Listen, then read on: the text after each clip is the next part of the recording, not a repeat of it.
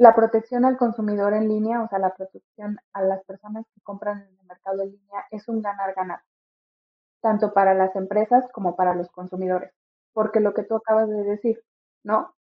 Si consumidores saben a qué se están metiendo cuando entran a jugar a la cancha, ¿no? Y tienen un árbitro que sabe que también los consumidores estamos en menor en mayor desventaja, perdón, frente a las empresas por este esta simetría de información que existe entre ambas partes. Esto nos va a permitir que realmente las empresas mejor jugadoras de, de la cancha se queden y que las malas entonces no sigan porque no cumplen los derechos, porque no se comportan bien y entonces eso va a generar competencia y competencias mayores ventas para las buenas empresas.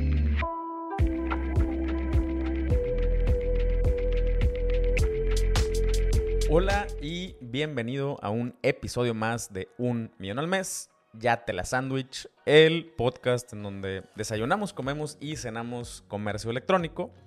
Eh, hoy, hoy el tema está, está caliente, está eh, un, poquito controversial, la neta. Eh, debo admitir que yo mismo llegué con, prejuicios, ¿no? O sea, al ser un tema tan tan controversial, ¿no? Dije, ah, va a haber pedo, ¿no? Nos vamos a, nos vamos a meter ahí en, cosas así eh, que, van, a, eh, van a revolcar las aguas.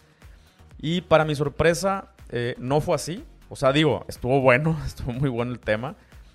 pero me, me encantó que cuando empecé a platicar con Fiore, ella es, una chica bastante, bastante preparada. Ella es mexicana, tiene un socio, es alemán, y ellos dos empezaron una organización que se llama TechCheck, donde principalmente su objetivo es eh, cuidar, Cuidar los, los derechos que tenemos como consumidores en línea, consumidores digitales.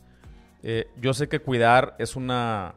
O sea, implica un chingo de cosas, pero por lo menos ahorita están en esta fase en donde están eh, haciendo conciencia. Haciendo conciencia, dando información, vocalizando precisamente estos, eh, estos derechos que tenemos como, como consumidores, que desafortunadamente gran parte de estos derechos todavía no están en, leyes y reglamentos, todavía son como códigos de conducta, ya, ya entraremos, entraremos a ese tema. Eh, pero bueno, creo que, creo que es, una, es, una conversación que la neta se tiene que tener. Dentro de estos derechos eh, hay uno que es el que ha causado más ruido que todos. ¿no? Con esta, esta banda de TechCheck tuvo la, la valentía, la osadía de, primero que nada, crear una, una cuenta de Instagram, se llama TechCheck, ahí los puedes encontrar. Eh, pero empezar a hablar de esto, ¿no? Y uno de los temas que, que, que la neta sí, sí me sacó de pedo porque hablan de muchos temas, pero el que obviamente eh, pisó callos es el tema de los influencers, ¿no? De que los influencers tienen que apegarse a ciertas reglas, a cierta, eh, sí, a ciertas condiciones y, y, sobre todo ser honestos eh, y avisar cuando están haciendo publicidad, ¿no? O sea, cuando, cuando están recibiendo dinero a cambio de, de dar entre comillas, su opinión sobre un producto o un servicio en particular. Porque no es lo mismo que yo te diga, mira, a mí me encanta este pedo, eh, yo lo uso de esta forma. Y, otra cosa es que me paguen por decirte eso, ¿no? Entonces, eh, el, issue, ¿no? El, el, asunto aquí es que en México todavía no se hace. Seguramente en, en gran parte de Latinoamérica tampoco. Entonces, el, ese es el tema, ¿no? Y es el tema que obviamente en las redes sociales causó revuelo, chingos de haters, fans de los influencers, de que no mamen, que pendejada, y otros que sí, que a huevo. Eh, y, lo que, a, lo que voy es de que creo que esta es una conversación, eh, primero que nada, que se tiene que tener, ¿no? Porque para empezar no es nada, no es nada ajeno, es, algo que en, Europa, en Estados Unidos ya existe. O sea, eh, si tú te si tú te metes a YouTube a, ver un influencer gringo, eh, este, te vas a dar cuenta que, sus videos no solamente dicen este, o sea, este video contiene publicidad, sino que ellos abiertamente te dicen, este video es patrocinado por, me pagaron por este pedo, me mandaron el producto gratis, pero no me pagaron, no me están pagando, yo compro mi propio producto. O sea, son muy abiertos en, este tema eh, y, obviamente eh, lo son porque hay una regulación. O sea, eh, además de que, de que seguramente son, son buenas personas y quieren, o sea, quieren tener, o sea, utilizar buenas prácticas en sus canales, también hay regulaciones, ¿no? No, no, es que, no es que nada más sean por buena onda, sino que hay regulaciones. Y eso es justo lo que esta, esta organización de TechCheck está buscando para acá. Y obviamente, pues este, este fue el tema que, pues, que calentó las redes, ¿no? O sea, y, y, yo creo que, como digo, creo que esta conversación, para empezar, se tiene que poner, o sea, se tiene que tener de manera civilizada, güey, no, andar echando nada más hate, eh, eh, salir a defender a, a, tus, a la raza que, que sigues, a la raza que admiras. No se trata de eso, güey. Se trata de crear un mejor espacio para todos los, que somos consumidores eh, de tanto redes sociales como de e-commerce, ¿no? De, eso se trata este pedo, eh, de que haya transparencia. Esto abarca muchas otras cosas, temas de políticas, temas de pagos, o sea, protección al consumidor. O sea, son un chorro de temas de los cuales uno de ellos abarca ese, ¿no? Eh, pero bueno, ya no te quiero spoilear. la neta, la conversación estuvo muy, muy chingona. Eh, y, bueno, eh, espero, espero que, eh, o sea, que te des cuenta que así como yo, me, me agrada, o sea, me agrada que, que, se estén dando o que estemos entrando a estos temas, porque eso quiere decir que el ecosistema del comercio electrónico está madurando. ¿Ok? A ver, queremos las mieles del crecimiento, queremos eh, tener números como los que tienen Estados Unidos y los que tienen Europa. O sea, esa parte sí la queremos.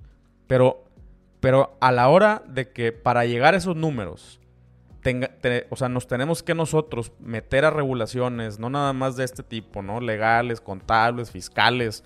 Ahí sí ya no nos gusta, ¿no? Pues, pues qué pendejada. O sea, una cosa va de la mano con la otra. Si queremos mejores condiciones, o sea, un crecimiento y todo el pedo este que queremos eh, con el e-commerce, pues esto va de la mano, ¿no? Esto va de la mano. Eh, y, de eso se trata esta conversación. Entonces, eh, pues espero, espero que la, que la disfrutes y que la tomes desde ese lado, ¿no? Que la tomes desde ese lado de, aquí se trata de, mejorar, continuar mejorando eh, las condiciones de comercio electrónico, tanto para los vendedores como para los consumidores si no mejoramos para los consumidores, van a dejar de consumir y como vendedores nos vamos a chingar, ¿no? Así, así de sencillo.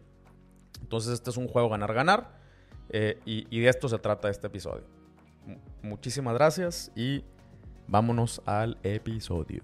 Hoy me voy a aventar una, una plática, espero muy, muy chingona, con Florentina de eh, Tech. ¿Cómo estás?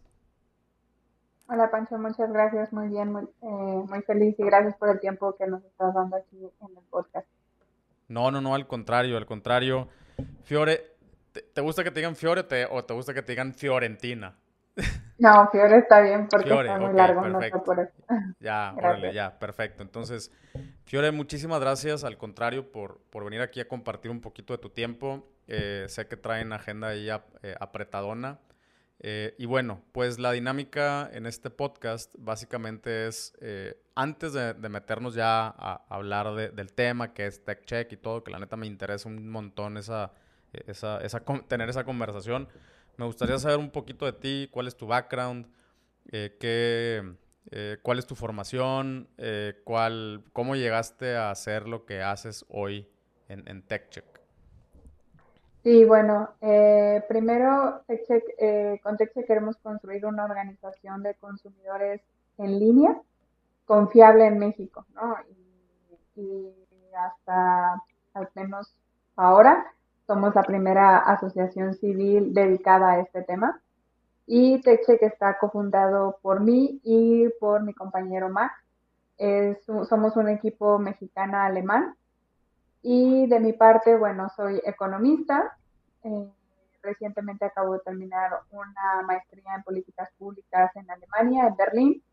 Eh, y bueno, durante todo este tiempo he estado trabajando en TechCheck y, este, y también tengo, es importante mencionarlo, tanto Max como yo tenemos nuestros trabajos paralelos. Es decir, esta asociación civil eh, surgió como un proyecto más bien de activismo entre nosotros dos y ya ahora poco a poco ha estado formalizándose hasta ahora ser lo que es, que es ya una asociación civil.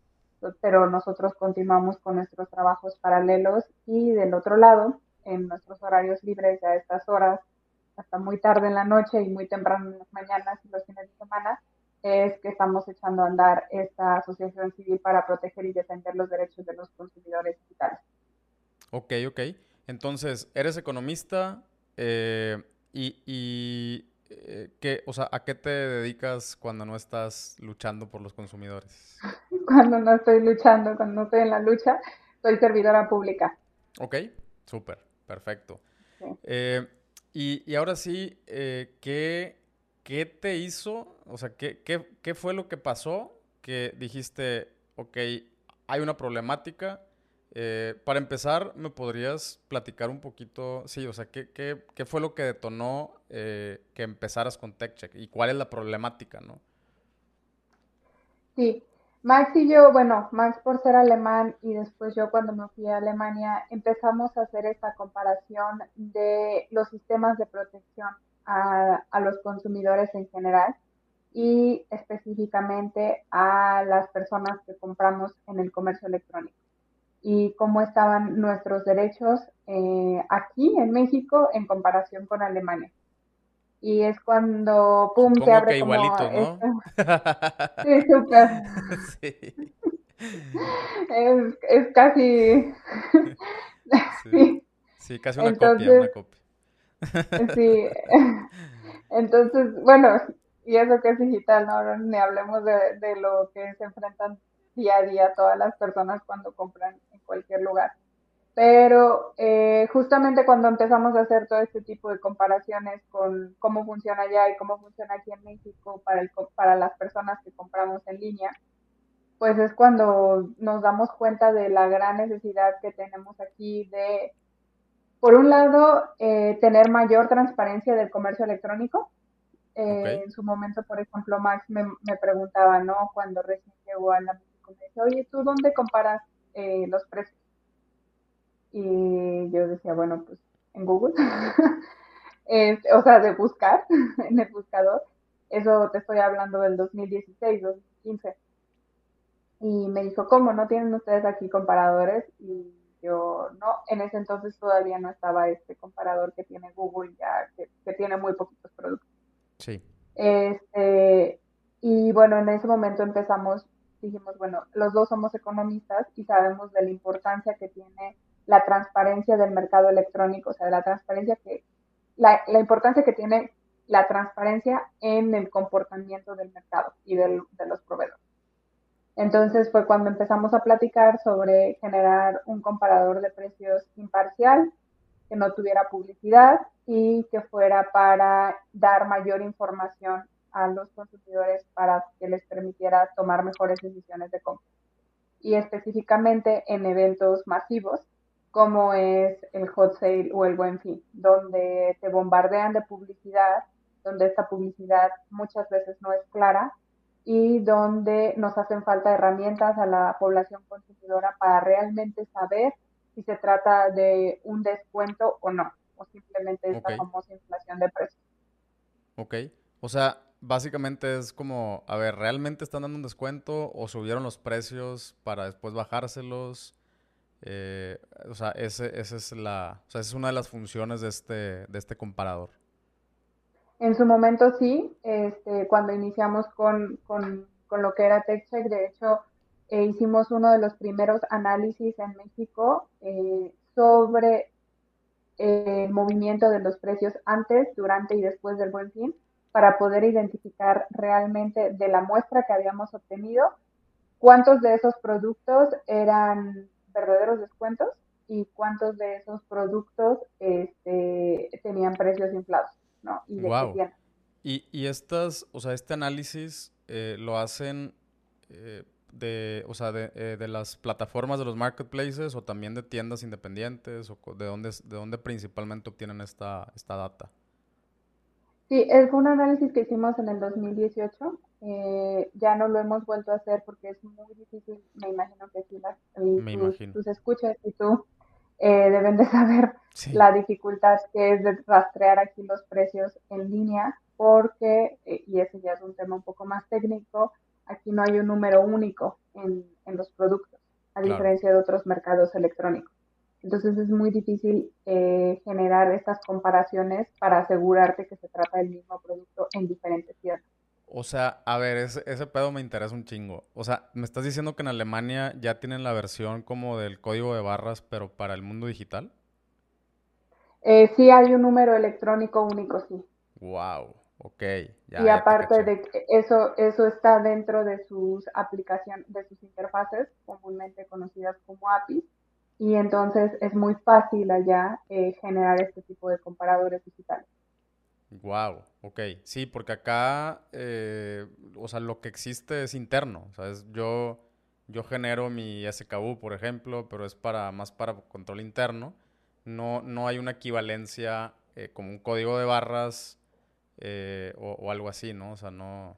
Ok, ok, va, ya, ya. Entiendo, entiendo el reto técnico entonces, ok. Sí, entonces imagínate estar comparando, en ese entonces teníamos alrededor de 5.000 productos y wow. Eh, máximo de nuestros tiempos libres, entonces pues sí se está arrastrando todo esto a manita y ya después eh, ya se sistematizaba a partir de, de, pues de lo que encontrábamos, pero sí fue al inicio un gran reto eh, entonces fue cuando solamente hicimos este análisis en 2018 eh, para poder identificar realmente, hicimos un seguimiento de, la evolución de los precios durante cierto periodo de aproximadamente tantos productos en las tiendas eh, que nosotros en su momento consideramos como las más relevantes como cualquier consumidor, que eran marketplaces, pero también tiendas departamentales. Ok, ok, ok. o sea, se enfocaron en donde hay una mayor concentración de, productos y en donde también generalmente hay una mayor concentración de descuentos, ¿no? Em, que, en, vez de que fueran, por ejemplo, a tienditas individuales a sacar información de, cada una, ¿no? Eh, ok, ¿y qué, encontraron? bueno, en su momento encontramos que todas las tiendas, al menos de, de la muestra que hayamos tenido, habíamos analizado todas, habían aplicado en cierto porcentaje de sus productos un cierto nivel de inflación de precios, por ejemplo. Ese fue un resultado principal. Otro de los resultados principales que esto de tamaño de descuentos, pues no era como realmente se anuncia durante el buen, durante, como se anunció durante el buen fin del 2018. Eh, no llegábamos, al menos en los mil productos en la muestra que tuvimos, no encontramos un descuento en la mayoría de los productos del 60% o 50%. Eh, sí. Entonces sí era, sí era algo que, que teníamos que considerar, ¿no? En su momento. Ok, ok, ok. Y, y entonces, eh, cuando ustedes descubren esto, eh, ¿dónde es, es, cuando lo empiezan a comunicar ahora sí ya en las redes de TechCheck o, o sea, ¿qué, ¿qué hacen con esta información? Sí, en su momento, pues bueno, hicimos eh, el estudio, lo publicamos, hicimos un, un chiquito este, comparador, digo un chiquito comparador, un chiquito comunicado, y ya fue cuando empezamos a, a hablar sobre este tema, ¿no? Este, ya en su momento, bueno, así dejamos, dejamos el tema de la comparación y eh, encontramos otra área de oportunidad en el tema de, transparencia y protección al consumo digital, eh, que es el tema de las quejas colectivas. Ok, entonces eh, ahí básicamente es, ya que tienes esa información, comunicar a la gente y luego decirle a esas personas, oye, vamos a quejarnos o, o cómo, cómo funciona eso. Sí, pues no, todo no fue tan orgánico, la verdad. Porque, me imagino, sí, o sea, me imagino que hay 400 mil pasos entre esos tres que yo dije, ¿no? Sí, sí, sí, exacto. O sea, no, no todo así fue tan estructurado y, y organizado. Eh, TechCheck es, es un movimiento que ha sido muy orgánico eh, entre Max y yo. Y, básicamente después de esto eh, ya es cuando identificamos que hay una gran necesidad de las personas para hacer valer sus derechos a través de las quejas ante la Profeco. Y es cuando se organiza el tema de quejas colectivas. Ok, entonces las quejas colectivas eh, son ante la Profeco y, y, y cómo, o sea, pero cómo se estructuran, o sea, tienes que, o sea, o cómo, ¿cuál es la forma? Eh, tienes que recolectar firmas, es digital, es eh, firmas físicas, ¿cómo, ¿cómo se organiza una queja colectiva? Sí. Para que tenga este, validez, obviamente, ¿no? Sí, sí, sí. En su momento, bueno, nosotros hemos acompañado a varios consumidores a organizarse en quejas colectivas para presentarlas ante la Profeco eh, ¿Cómo se organizan? No hay un número mínimo de personas que deben de pertenecer a la queja. Eh, obviamente tienen que ser contra el mismo proveedor y se tiene que eh, elegir, y eso es un paso muy importante, elegir a un representante de la queja. para que este representante pues pueda asistir a las audiencias de conciliación con el proveedor, darle seguimiento a, a la queja eh, etcétera. Entonces eso es, eso es como lo que eh, básicamente son los pasos principales para, para poder presentar esta queja. ¿Y cuáles son las ventajas de tener una queja colectiva? Bueno, pues son tres principales. Una es un proceso mucho más eficiente porque en lugar de que tengan que ir todos los consumidores, solamente va un consumidor en representación de todos los demás. Eh, el, segundo, el segundo paso es que tienen que ser eh, eh, perdóname, se, tiene que enviar la información y lo, la ventaja principal de todo esto es que el, el conciliador no solamente, bueno, el proveedor, perdón, y el, Profeco no solamente atienden a una persona, sino ya es un caso que muestra que hay tal vez un problema sistemático ahí con el proveedor y el tercer eh, y última ventaja que también observamos es que se evidencian estas malas prácticas con el objetivo de que el proveedor también pueda identificar cómo mejorarlas, ¿no? Ok, ok. Eh, ok, entonces, a ver, vamos a hacer un, vamos a hacer un pequeño resumen. Eh, entonces, TechCheck tiene una misión y esta misión es transparentar lo que sucede a nivel digital en el comercio electrónico para proteger al consumidor final. ¿no? Esa es como a grandes rasgos eh, la, misión de, de TechCheck.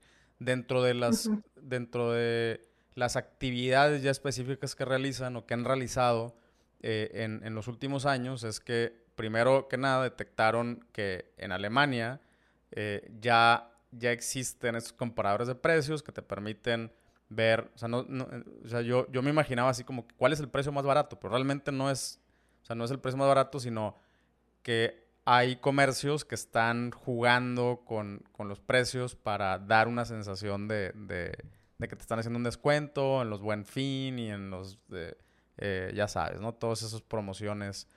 Eh, ok, y, y, y, esta es una, una de las actividades principales que han realizado. ¿Qué, eh, ¿qué otra cosa, o sea, qué otras cosas importantes eh, crees que, estén sucediendo en México, Latinoamérica, eh, en, el, eh, en contra o que están atentando contra el, consumidor final que, ustedes han detectado? Sí, bueno, lo que te mencionaba, ¿no? Una de nuestros objetivos como organización primero es la, protección y la defensa de las y los consumidores en línea, de los derechos, y el segundo es la transparencia del mercado. Y dentro de, de estos dos objetivos, un paso importante o un elemento importante de los derechos de las y los consumidores es el acceso, por ejemplo, a publicidad transparente. Y esto es ahora lo que nos ha tomado a la, podríamos decirlo como a la tercera etapa de vida de TechSec, que es todo el trabajo que hemos hecho en relación a la publicidad que hay en el comercio electrónico específicamente a través de influencers en las redes sociales. Ok.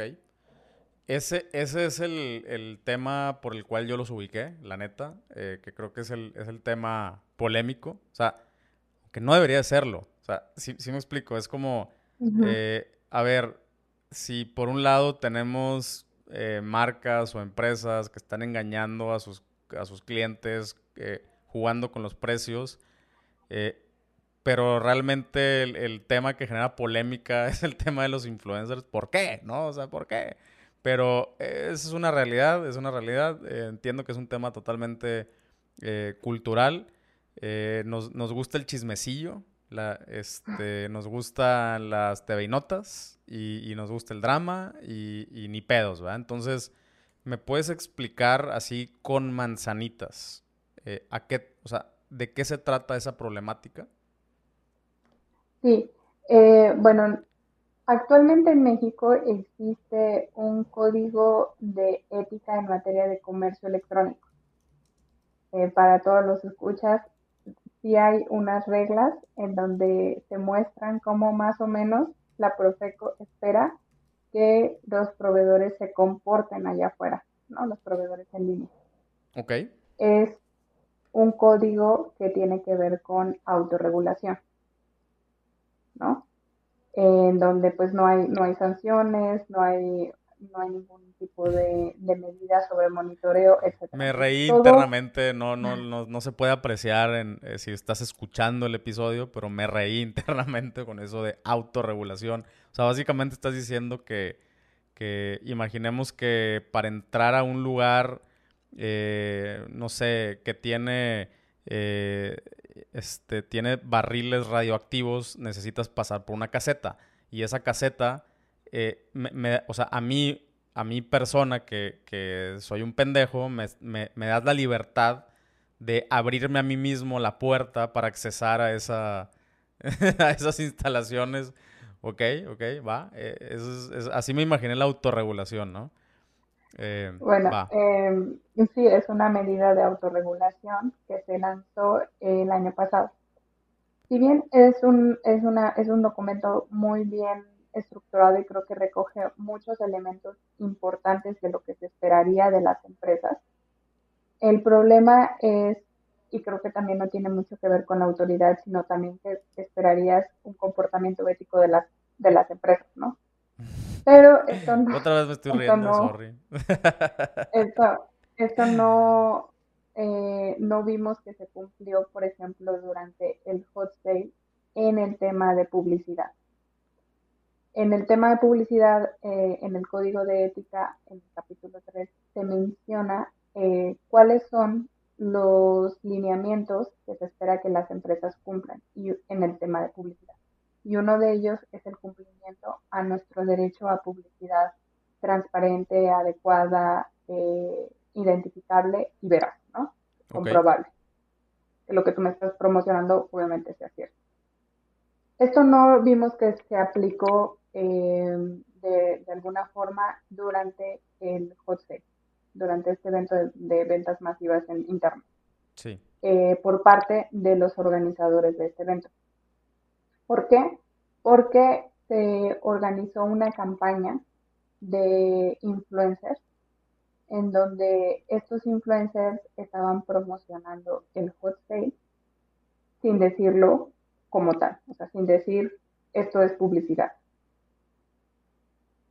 No es algo propio de ese evento, sino es algo que después hemos identificado, antes y después del coche, hemos identificado que ocurre muchísimo en las redes sociales a través de los influencers, en la que los influencers te recomiendan algún producto o algún servicio por el que ellos recibieron ya sea un pago monetario en especie o alguna ventaja comercial, cuando deberían de decir esto es publicidad. O sea, como primer paso para cumplir con nuestro derecho a publicidad transparente, tienen que dejarlo muy claro que el producto por el que te están, eh, que el producto que te están ofreciendo o por el que están generando ese contenido les pagan. Ok. Esto no lo este, hace. Este código de ética, ¿en dónde está? O sea, ¿qué, qué, dónde está? En la Profeco, en la Procuraduría ah, Federal del Consumidor. Ok, ok, en la Profeco. Entonces, eh, pero como dices, es, es, es un tema autorregulado. O sea, si yo no sigo este código de ética, ¿a mí la Profeco no me va a multar? Eh, no está establecido como tal. En el, o sea, no es un reglamento, es un código de ética. Ok, va, perfecto. Entonces, eh, de hecho, eh, ahora, ahora que lo mencionas, por ejemplo, en Estados Unidos, te puedes, o sea, en, los canales de YouTube, de, pronto ya empezaron a poner este producto, este, perdón, este video contiene publicidad. y no es algo reciente, estoy hablando ya de algunos años. Eh, este, o sea, este video contiene publicidad, ya te lo muestra YouTube ahí. Y, luego también eh, los, los, los, creadores de contenido de YouTube, eh, cuando hacen publicidad, a mí me ha tocado que incluso le ponen como, una, como un marco al video mientras están haciendo la publicidad, ¿no? Como que hacen una separación de, a ver, este es mi contenido, pausa, como pausa publicitaria, así como, como en la tele, ¿no? De que, de que vámonos a comerciales, ¿no? Y, entonces los güeyes hasta cambian, muchas veces cambian de escenario, cambian de cámara, ponen una viñeta, un marco, lo que sea, pero como dices tú, te das cuenta que realmente están, o sea, que te están haciendo una publicidad en ese momento. Eh, y, eso tiene sucediendo mucho tiempo. Eh, entonces lo que me mencionas es que eso es parte del código de ética y nosotros tenemos derecho como usuarios a enterarnos cuando estamos siendo publicitados. Eh, ahora, ¿dónde queda eh, todo lo de, el, por ejemplo, el, este, la publicidad incógnito, el brand, o sea, como posicionamiento de marca, ya sabes, ¿no? en la serie que hablen en la computadora Apple y, y, no te están diciendo que la computadora Apple es la mejor del mundo, pero lo estás viendo en un contexto eh, chido, buen diseño, ta, ta, y, entonces, ¿es, ¿esa publicidad también entra ahí? O, es cuando explícitamente alguien está diciendo algo directo y ahí es donde tenemos que saber, o sea, cómo, cuándo sí, cuándo no se vale, según el código de ética? Sí, o sea, según nuestro derecho, siempre. Siempre debe, debe de ser muy explícito cuando tú generas un contenido eh, a cambio de que recibiste un pago, ya sea monetario, en especie o alguna ventaja comercial, es decir, incluso aunque sea tu propia marca. Aunque sea tu propia marca. En, en la película de Transformers, que, que eh, pues es claramente Chevrolet, ¿no? Es la marca que se destaca. Eh, o sea, deberíamos, o sea, durante la película deberíamos de saber, o en algún momento, al principio, al final, deberíamos de saber este pedo estuvo patrocinado por Chevrolet eh, y, así. Así es, sí, sí. Y, en, y ahora en el, en el tema de los, los influencers y las redes sociales, este tema, eh, para identificarla, hacerla identificable, se está proponiendo a través de nuestra iniciativa Influencer Ya, que sea eh, a través de un hashtag muy sencillo que diga hashtag publicidad. Hay algunas herramientas en las redes sociales que ya están habilitadas para justo identificar, porque como tú acabas de decir, en Estados Unidos, eh, si las marcas se acercan a los influencers, les obligan a etiquetar esta publicidad. Yo sí he visto algunos que lo hacen y hasta ahorita me acabo de dar cuenta, ¿eh? Fíjate, de, hecho estaba viendo, estaba viendo una, una publicación de Ben Shorts, gran, gran persona, eh, la neta, y y en sus publicaciones pone hashtag ads o hashtag ad o algo así. Ok. Ajá, es eso? Súper. Bien, bien por Ben Shorts entonces. sí, justamente es eso, o sea, es, es etiquetarlo y ese es el primer paso que, que pues las personas tienen que seguir para eh, dar cuenta de que se trata de publicidad. Y también es el primer paso como responsabilidad que los influencers tienen cuando, cuando van a promocionar un producto. Ya hay después otras especificaciones que tienen que ver, por ejemplo, con eh, asegurarse que esta publicidad sea adecuada al público al que la están dirigiendo. Hablemos de niños o niñas, hablemos también de productos que atentan contra la salud y que ahí sí están regulados a través del Reglamento General de Salud en materia de publicidad, por ejemplo, bebidas alcohólicas y tabaco. Nosotros dentro de este monitoreo que hace Texe constantemente en las redes sociales, no hemos identificado que influencers promocionan alcohol como si estuvieran promocionando chicles, cuando ellos son muy conscientes que un cierto sector de sus seguidores son menores de edad.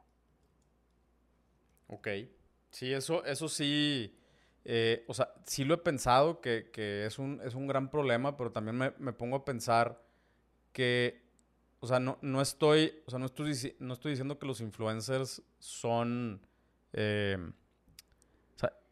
son 100% responsables, eh, porque también hay una limitante tecnológica, o sea, si, si por ejemplo, en YouTube, sí puedes ponerle, no, no es contenido para niños, ¿no? en YouTube sí lo puedes hacer, pero en Instagram no te permite ponerle, o en Facebook no te permite ponerle, oye, esta publicación no, o sea, va dirigida nada más a un cierto segmento o a una cierta, o sea, si lo haces, si lo haces a través de, eh, de ads, o sea, como, como a través del Business Manager, sí se puede, pero los influencers rara vez usan el Business Manager, sus mismas redes son, eh, o, sea, son, simplemente publican y hacen stories y cosas así. Entonces, también hay una, limitante tecnológica que, yo considero que... Eh, entonces, ¿cómo le haces? Pues que no lo hagan, nada más. Sí, justamente con esto es que empieza toda esta discusión que, queremos impulsar a través de, de la ley Influencers Ya, en donde no solamente es responsabilidad de los influencers, sino también de las agencias y de las marcas, ¿no? Y entonces ahí ya tendrían que salir estas cuestiones como, bueno, a ver si alguna plataforma de red social no me lo permite filtrar para la población de menores de edad, eh, lo hago, no lo hago, bajo qué condiciones. Ah, eso ha sido lo bueno, creo, de, de promover esta discusión, que han salido muchas de estas cuestiones que también implican no solamente la responsabilidad legal, pero también la responsabilidad ética y social. Que tienes ya como, un, como una persona que trata de influir a un millón de personas, a un millón de seguidores, ¿no? Oye, Fiore. Y que se trata de tu trabajo. Claro, claro, claro, claro. O sea, y, y es, a ver, ¿con qué te has topado? O sea, porque pues, te estás, se, están metiendo con Sonora las patadas, básicamente. Se están, se están metiendo con... O sea, si tu, tu herramienta, o sea, tú tienes herramientas legales, ¿no? Tienes recursos como la Profeco y, varias, varias instancias, pero también sabemos que, pues que se tardan un chingo y que hay un ching y que hay un chorro de, simplemente con este código de ética, pues no es accionable, o sea, hay cosas que, no, que, no se pueden ejercer, ¿no? O ejecutar. Eh, y entonces prácticamente estás entre tus redes y las redes de una persona que tiene 10 millones de seguidores. Este, ¿Con qué te has topado? O sea, cuando denuncias, cuando, hace, cuando los, señalas, eh, que entiendo que no es un tema personal, o sea, no es un ataque personal, sino es ustedes defendiendo a un usuario, a, este, a los consumidores, eso es parte de su misión, pero pues ellos salen salpicados y ¿con qué te has topado? Con muchos bots. Nos hemos topado ahí en las redes sociales. Pero bots, bots, este, o sea, bots, bots o, o, seguidores fanáticos. Eh, ah, también. También. Seguidores fanáticos. Sí, sí, sí, de todo. O sea, de esos dos principalmente. En donde primero han sido como, de hecho, por ahí, en, en las redes sociales se tiene un post que, que sacó sobre todo Max. eh, porque veíamos que los comentarios eran muy parecidos, ¿no? O sea, las denostaciones que venían hacia Texte y hacia nosotros como personas eran muy parecidos. Por ejemplo, eh, que éramos una generación de cristal. Eh, que, digo, agradezco que nos tomen que somos muy jóvenes, pero no tanto. Eh, ya sabes. Y, y mucho este discurso de... Es algo obvio, ¿no? Y es algo que también queremos promover, eh, esta concientización en la población consumidora de, sí, es algo obvio, pero no es nuestra responsabilidad odiarlo. Claro. Es responsabilidad de los influencers, de las marcas y de las agencias de marketing respetar nuestro derecho como consumidores. Porque ahí empieza, ahí, eso es una es el inicio de una cadena de cumplimiento hacia nuestros derechos, ¿no? Que ya después se va hacia algo mucho más eh, grande atenta más contra nuestro patrimonio monetario, por ejemplo, cuando compras un producto y no te llega, o algo peor, ¿no? Un vuelo de avión. Entonces, hay que empezarnos a, educar de cuáles son nuestros derechos y defenderlos.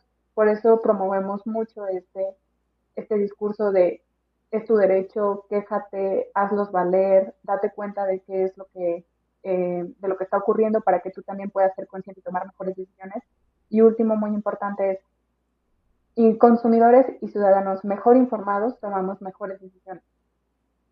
Claro. Ok. Este, y oye, una, pregunta. ¿Ustedes antes de, denunciar o de publicar en, sus propias redes sociales eh, han intentado acercarse directamente con, con el influencer o con eh, la, persona que está haciendo esta publicidad eh, mal hecha eh, para, para llegar, para decirles, oye, güey, es que así no es, mira cómo está la cosa, o, o, es directo a, la denuncia. Sí, últimamente varios influencers se han acercado con nosotros porque están interesados, nos han dicho, saben que queremos hacer mejor nuestro trabajo. Y, entonces ya, sí, Sí, la verdad es, es muy padre y también hemos identificado que algunos ya empezaron a poner este hashtag publicidad. Nice. ¿no? Porque también la gente, la gente le estamos etiquetados en muchos comentarios de, de post donde las, las y los consumidores le escriben así de, oye, oye, esto es publicidad, etiquétalo. ¿No? Y, y eso también es muy bueno de este, este, esta discusión social, sobre cuáles son los derechos, cómo tienen que comportarse y también el, promover que, el mismo influencer sea consciente de eso y que reconozca que tal vez antes era una ignorancia, pero si quiere mejorarlo y, acomodarlo con base en el marco legal. ¿Para qué? Porque también decimos que la ley influencer ya les daría mayor certeza legal a los influencers.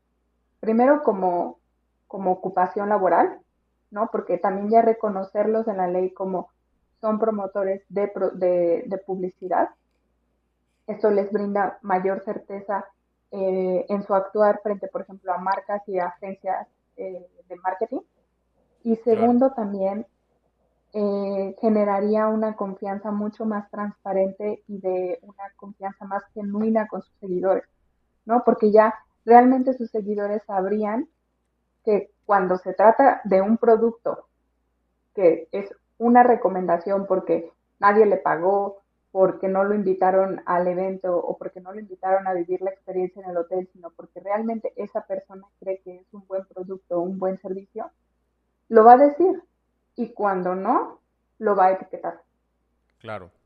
De hecho, eh, en, eso estoy completamente de acuerdo contigo. Eh, yo yo soy, yo soy, me, encanta YouTube, ¿no? O sea, sí soy, es mi red favorita, mi whatever, como se llama esa cosa, favorita, ¿no?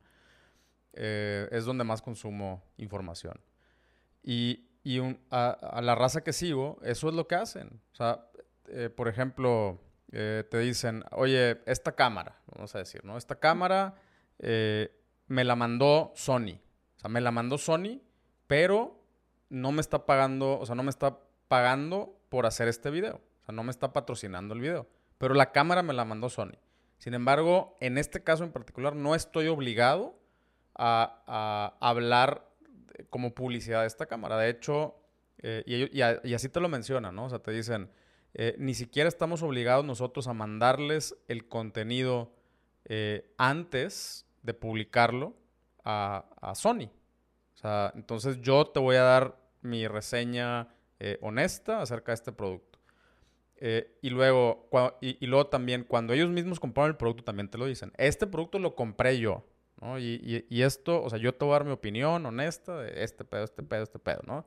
Y cuando sí les pagan, entonces yo me quiero imaginar que cuando te pagan, entonces la marca antes revisa qué información estás dando eh, o, qué tipo de publicidad te aprueban el comercial, básicamente, ¿no? O sea, entonces, acá no está regulado nada de eso, como dices tú, o sea, no está regulado, también les puede explotar en la cara a los influencers, si no hay una regulación, se pueden meter también en broncas con, con marcas, con empresas, con gigantes, eh, y, les puede salir el tiro por la culata, si, si, no, si no están también protegidos ellos, o sea, si realmente de lo que estamos hablando, que, que ya, ya te caché, eh, es que exista, o sea, no es una ley en contra de los influencers. Es, un, es, una, es una regulación de una industria que se creó de una manera orgánica, pero que ya creció a una escala que, que, que, ya necesita ser regulada para beneficio tanto del usuario final como de los influencers, como las marcas, porque está bien cabrón eh, como, como marca llegar con un influencer y decirle, oye, a ver, güey, pero ¿cuál es el acuerdo? O sea, ¿cuántas cosas vas a hacer? Y entonces yo te pago y no las haces, yo como marca, ¿cómo te reclamo? Si te reclamo, hablas mal de mí y me partes la madre. O sea, no está regulado. O sea, no, o sea, ahí, digo yo, sí, firmo contratos y todo lo que tú quieras, pero la mayoría de la raza no lo hace.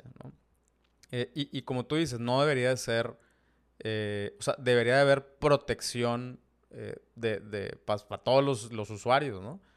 Ok, chingón, chingoncísimo. Pues qué, qué difícil. qué, este, qué, qué difícil eh, tarea. Dios te bendiga. Sí, sí, te doy la bendición. Este, no, no te creas. La, la neta, qué difícil, pero qué chingón. Y, y si, si se trata, o sea, si es un tema de educación, yo, yo me comprometo a, a ayudarles a educar tanto a los influencers como a los usuarios. Eh, cuenten con, mis plataformas. Digo, yo no soy influencer y, me sigue bien poquita gente. Este, pero me sigue la gente adecuada, quiero pensar eso. Eh, y, este, es, si dices que es un labor de educación, eh, a mí ese pedo me encanta. Y podemos, neta, trabajar en algo guías en, en, este, temas de, por ejemplo, yo hablo mucho en el tema del comercio electrónico, hablo mucho de las buenas prácticas del comercio electrónico, eh, que, como dices tú, hay algunas que son, eh, son guías eh, éticas y hay otras que ya pasaron a ser reguladas. Por ejemplo, los términos y condiciones de una página, de un sitio, hace unos años era por buena onda, ¿no? O sea, eh, no, no había nadie, no había una autoridad que tuviera competencia para revisar o para, eh, sí, o sea, para hacerte algo, para multarte o para solicitarte que modifiques eh, tus términos y condiciones. El día de hoy ya, o sea, el día de hoy ya no es por buena onda. El día de hoy, si tu página no tiene términos y condiciones, o sea, te pueden multar bastante, o sea, bastante. Entonces, eh, y, así muchas cosas que, Y a mí me parece perfecto. O sea, es importantísimo que una tienda tenga términos y condiciones. No es de mamón, no es de puta, qué, hueva, güey, pinche vato, cerrado, atrasado. No, no, no, no es, no es así, no va por ahí. Es, es, es mejor que haya reglas, ¿no? O sea, es mejor que haya... Eh, o sea, que todos sepamos que estamos jugando el mismo juego. Así de sencillo. O sea si yo juego, o sea, si, nos metemos una cancha de básquet y, y, tú, o sea, yo quiero jugar con el pie, ¿no? Y, este, y, no, ni no botarla, y, tú sí, pues entonces realmente no estamos jugando básquet y, el partido no va a estar divertido, no va a estar padre. O sea, hay reglas, ¿no? Para que, las, para que la competencia sea sana, para que nos divertamos todos, para que todo ese pedo. Eh, y, entiendo, qué chingón, neta qué, buena, qué buena chamba y qué difícil, ¿no? O sea, estás en, los madrazos. Sí, eh, somos literal, o sea, TechTech se ha convertido como en una asociación, la primera asociación de consumidores, primero en línea y dos como en la principal que entra a la cancha, ¿no? Y a la cancha de conciliar, a la cancha de, de representar, a la cancha de explicar quejas y a veces eso pues sí termina siendo bastante incómodo para muchas empresas, pero que también nosotros mencionamos mucho desde el inicio que empezamos a hacer esto, es como economistas sabemos que la protección al consumidor en línea, o sea, la protección a las personas que compran en el mercado en línea es un ganar-ganar, tanto para las empresas como para los consumidores. Porque lo que tú acabas de decir, ¿no? Si consumidores saben a qué se están metiendo cuando entran a jugar a la cancha, ¿no? Y tienen un árbitro que sabe que también los consumidores estamos en menor en mayor desventaja, perdón, frente a las empresas por este esta simetría de información que existe entre ambas partes. Esto nos va a permitir que realmente las empresas mejor jugadoras de, la cancha se queden. Claro. Y que las malas entonces no sigan, porque no cumplen los derechos, porque no se comportan bien. Y entonces eso va a generar competencia y competencias mayores ventas para las buenas empresas. Totalmente, totalmente de acuerdo. Pues qué, qué, qué chido y la neta estoy, estoy muy de acuerdo. Creo que sí eh, se necesita mucha, mucha más información y mucho más educación eh, al respecto. Eh, a mí, a mí lo que, o sea, por ejemplo, desde el punto de vista del influencer marketing, a mí me caga. O sea, y así lo digo abiertamente. O sea, yo no soy. Y, aquí en este podcast lo he dicho, o sea, he dicho claramente por qué mi postura. O sea, tengo un episodio completito eh, acerca del, del, marketing de influencers. Eh, y, eh, y, digo por qué no funciona, ¿no? Este, y, hay cosas que sí funcionan, obviamente. Pero, pero sí, la gran mayoría del tiempo es porque el influencer en este caso le llega al, o sea, no al usuario final, sino le llega al vendedor con métricas y cosas y datos que regularmente no conocen y les cobran las perlas de la Virgen eh, porque no entienden de este mundo digital y, y, el, y al final de cuentas el vendedor se queda bailando, ¿no? O sea, pagando un chorro de lana sin resultados y, este, sin entender y sin, o sea, y, es un desmadre, la verdad es un desmadre. Otra vez, no le estoy echando la culpa al influencer. Eh, muchas veces también es, es, misma falta de educación de ellos, de, de o sea, ah, pues, o sea de, de no, no, no, conocer cómo funciona realmente las, las, estrategias de conversión y toda esta parte. Eh, pero sí, o sea, definitivamente creo que es algo que, es una conversación que se tiene que tener, ¿no? Y que está incómoda y que, eh, que seguramente ya te han echado cantidades de hate impresionante. Eh, pero es una plática que se tiene que tener. Y qué chingón, estaría padrísimo incluir influencers en la, en la conversación este, y, decir, güey, eh, es por esto, cabrón. O sea, no, no, es, no es pleito. Y si queremos armar, armar una mesa de trabajo con influencers, eh, también se les ha hecho una convocatoria para que podamos tener su punto de vista, porque también es muy importante entender primero los retos a los que ellos se enfrentan, como esto que tú mencionabas, ¿no? La, falta de tecnología para poder clasificar a la población objetivo. Y el segundo también creo que el papel que juegan las agencias a veces también es muy cuestionable en este mercado. Entonces también es algo que hay que, hay que preguntarles. Y creo también, Pancho, que pues estamos en un momento en el que en unos 10 años por ahí vamos a estar diciendo qué chido, empezamos a hablar de esto en México y de hoy cómo está funcionando. Algo que empezó muy orgánico y que ciertamente ya tiene que pasar a tener una estructura para que en la cancha consumidores, influencers, agencias, marcas podamos estar en el mismo nivel eh, y no estemos eh, en desventaja por esta falta o por esta simetría de información. Súper, me encanta. Pues neta, eh, Fiore, Mm, eh, para empezar, muchas felicidades por, por, esta, por esta labor. Qué, qué, valor.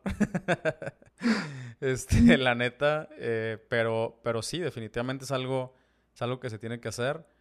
Y, yo, yo soy su pro de, de cuentas claras, de, este, que haya estructura, eh, que haya regulación, obviamente no llegar tampoco a la, pinche tiranía.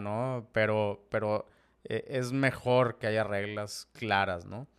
Em, y, y, de verdad tienen esta plataforma, a mí me encantaría eh, llegar, o sea, hacer algo, ayudarles de alguna manera eh, para, eh, sobre todo con el tema educativo. O sea, yo no conozco lo que ustedes saben de, de, cómo está la cosa en Alemania y, desde, el, desde el punto de vista legal, que pues, todo lo que ustedes han avanzado, pero, pero sí me defiendo en la parte educativa, o sea, creo que sí me, me, gusta y, me, hice bueno eh, sintetizando información y comunicándola de una manera eh, clara y, sencilla para nosotros los mortales, porque yo soy uno de esos, ¿no?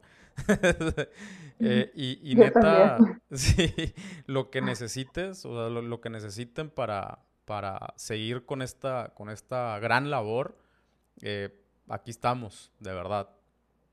Muchas gracias, Pancho. Pues sí, te vamos a tomar la palabra y hay que, hay que platicar, echar una charla virtual para que podamos definir de qué forma podríamos eh, trabajar juntos para impulsar la, ley influencer ya en materia de concientización y de sensibilización a tanto a influencers como a población consumidora.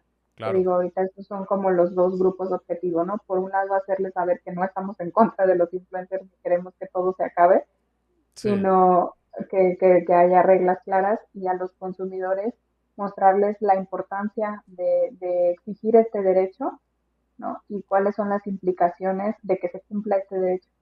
¿En qué nos beneficia tener publicidad transparente, clara, adecuada e identificable? Claro, ok. Sí, no, ese es, ese es, yo, o sea, yo, te, yo ya te entendí. Eh, espero que la raza que esté escuchando también entienda que no es pleito, no es en contra de los influencers, es, es vamos a, crear un mejor entorno eh, para tanto para los influencers como para los consumidores, como para los vendedores eh, y pues, todo, todo, para todo el ecosistema, a final de cuentas, ¿no? Así es. Súper.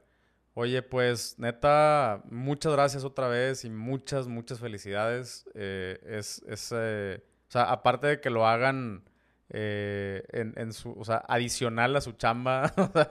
Para mí esto ya es una chamba completa, ¿no? Entonces, qué, qué chido, qué chido que, hay personas meneándole a esto y, la neta, lo que necesiten, aquí estamos. Gracias, Pancho. Y muchas gracias también a la gente que se quedó escuchándonos aquí. sí, gracias. Muchas gracias. Eh, espero que no estés aquí por el, por el chisme nomás eh, y, que, también ayudes a, generar conciencia, ¿no? De, todo este pedo. Tú sabes perfectamente mi postura eh, frente, a, frente a esto y tampoco es madreada, o sea, tampoco es de madrear a los influencers, es simplemente como, como dice Tech, eh, o sea, lo que representa TechCheck también, que es, güey, vamos a, a, ser transparentes, vamos a decir las cosas como son eh, si es publicidad, por ejemplo, yo cuando hablo de mis productos, te, digo algo, güey, no, no, sí te estoy vendiendo, o sea, sí te lo estoy vendiendo, así, o sea, ¿y, qué pedo? O sea, ¿cuál, ¿cuál es el problema? Pues eso vivo, güey, ¿no? O sea, entonces, eh, ¿cuál, ¿cuál, es la bronca? Nada más hay que ser netas y, y, me queda perfectamente claro. Y como te digo otra vez, qué chingón. Muchísimas gracias por tu tiempo y cuando quieran, aquí tienen su casa. Gracias, Pancho. Cuídate mucho. Bonito. Oye, y te voy a comprometer también públicamente. Este, tengo una comunidad que se llama builders.tv, donde hay 500, hasta ahorita más de 500 personas, más de 500 emprendedores en e-commerce. Estaría chido eh, si ustedes tienen información valiosa, ¿no? De cómo eh, llevar buenas prácticas de publicidad, buenas prácticas de, de, este, de e-commerce y lo que tú quieras eh, podemos hacer un tallercito, un webinar, una hora, una plática, una masterclass, un bootcamp, si es más extenso, lo que quieran. Eh, tenemos 500, 500, eh, más de 500 emprendedores, muchos que están empezando, otros que ya empezaron, otros que ya la rompieron y, que están escalando, ¿no? Y, este, todos están en el mismo lugar, builders.tv. estaría padrísimo armarles armarles algo y, y, neta es algo que a mí también me interesa. O sea, quiero, quiero estar dentro de estos códigos de ética, me interesa, me interesa hacer las cosas bien. Mi misión es mejorar el ecosistema del comercio electrónico y esta es una parte importantísima de, ¿no? Entonces, eh, pues cuando quieras. sí, entonces hay que, Sí, a ver, revisamos esto por correo. A nosotros también nos interesa mucho y Órale. no es la primera como plataforma que se nos acerca para, para, para Súper, solicitar como estos cursos. Y nada más hay que pensarlo bien. Claro. Me parecen Perfectísimo. muy bien. Va. Bueno. Pues entonces, TechCheck, que síganlos, eh, estén informados, no se trepen al chisme, güey, no, no, es, no, es, no es chisme, es parte de mejorar el- la cosa nada más. Eh, y, y- y, pues a seguir, a seguir eh, mejorando el ecosistema del comercio electrónico. Yo estoy all in con eso, ¿no? ¿Qué onda? Te dije, ¿no? A lo mejor esperabas, eh, así como yo, un poquito de chisma. Pero ya ves que no se trata de eso. O sea, este es un tema eh, serio, la neta. Es, es un tema serio. Y, y como dije en un principio, es una conversación que se tiene que tener. Eh, y, bueno, espero que, que aquí haya sacado muchísima información. De hecho, estamos planeando con Fiore una, un taller donde eh, con el equipo de TechCheck eh, a, la banda acá de Builders, si no sabes qué es Builders, es esta plataforma, esta comunidad de pura raza que está haciendo e-commerce, builders.tv. De hecho, tenemos una, una versión totalmente gratuita si quieres probar, si quieres calarte a ver cómo está el show. Y además tenemos algunas membresías pagadas. Eh, somos una comunidad, más que una escuela, más que eh, este, cursos y eso, somos una comunidad, ¿no?